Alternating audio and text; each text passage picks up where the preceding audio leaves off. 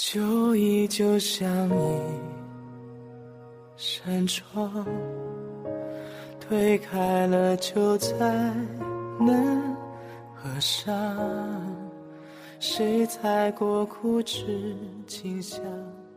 萤火绘着花屏香。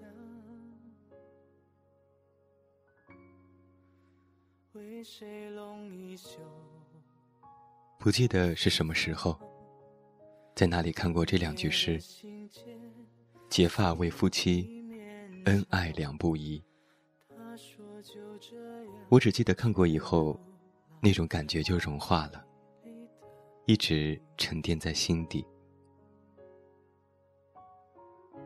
古代女子订婚后，即用丝缨束住发辫，表示她已经有了对象。到成婚的当夜，由新郎解下。宋人孟元老《东京梦华录》当中也记载：凡娶妇，男女对拜毕，就床，男左女右，留少头发。二家出匹缎、叉子、木梳、头须之类，谓为合计。这种礼仪是结发的变种，盛行于唐宋以后。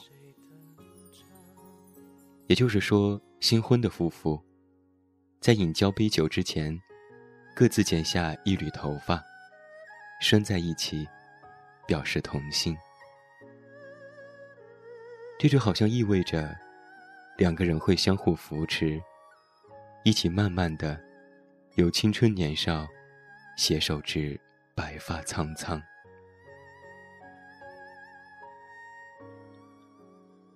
结发为夫妻，恩爱两不疑。是苏武《留别妻》里的开头两句。天汉元年，匈奴示好，放回曾经扣留的汉朝使节。汉武帝派苏武率领使团出使匈奴，送还。被汉朝扣留的匈奴使节，临行的前夕，这个在中国历史上以刚烈节义著称的男人，无不伤感地写下了一首《留别期》。全诗是这样写到的：“结发为夫妻，恩爱两不疑。欢愉在今夕。”烟晚及粮食，征夫怀远路，岂是夜何其？生辰皆已没，去去从此辞。行役在战场，相见未有期。握手一长欢，泪别为此生。努力爱春华，莫忘欢乐时。生当复来归，死当长相思。读完此诗，对苏武的妻子，犹如一种羡慕，像是气泡一样，在我心里翻腾不息。一个奉王命出差的男人。有的不是趾高气昂，而是用他的平和和坚定，去抚慰妻子敏感的心。苏武这样一个可亲可敬的丈夫，在妻子面前表现出的深情和缠绵，与他后来面对匈奴威逼时的昂然刚烈，是截然两判的。现在呢？有多少男人依然有这样的一颗心，肯在出差之前写一封信给妻子，告诉她：“我爱你，擅自珍重，勿牵勿挂。”有时候仅仅是动一动手指，打个电话告诉他：“我在外面，晚上不回家吃饭了，你别等我。”别饿着自己，也做不到。中年初时，暮年还。朝廷有感于苏武的志节，给了他非常优厚的待遇。宣帝封他为关内侯，然后在无限风光的背后，其实是妻离子散的沉痛。白发苍苍的苏武，终于实践了自己对妻子“生当复来归”的诺言。可是，回来的太晚了。妻子以为他早就死了，已经改嫁。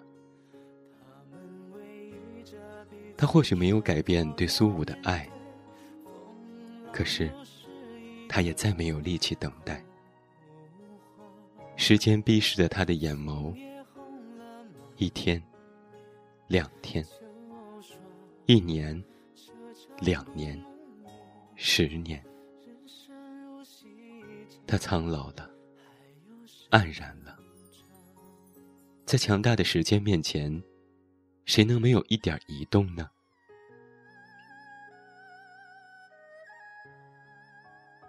在匈奴的十九年里，苏武紧紧握住了象征汉室的圣洁。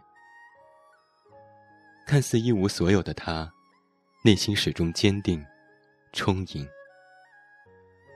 因为他知道，自己身后站着的是强大的大汉天朝。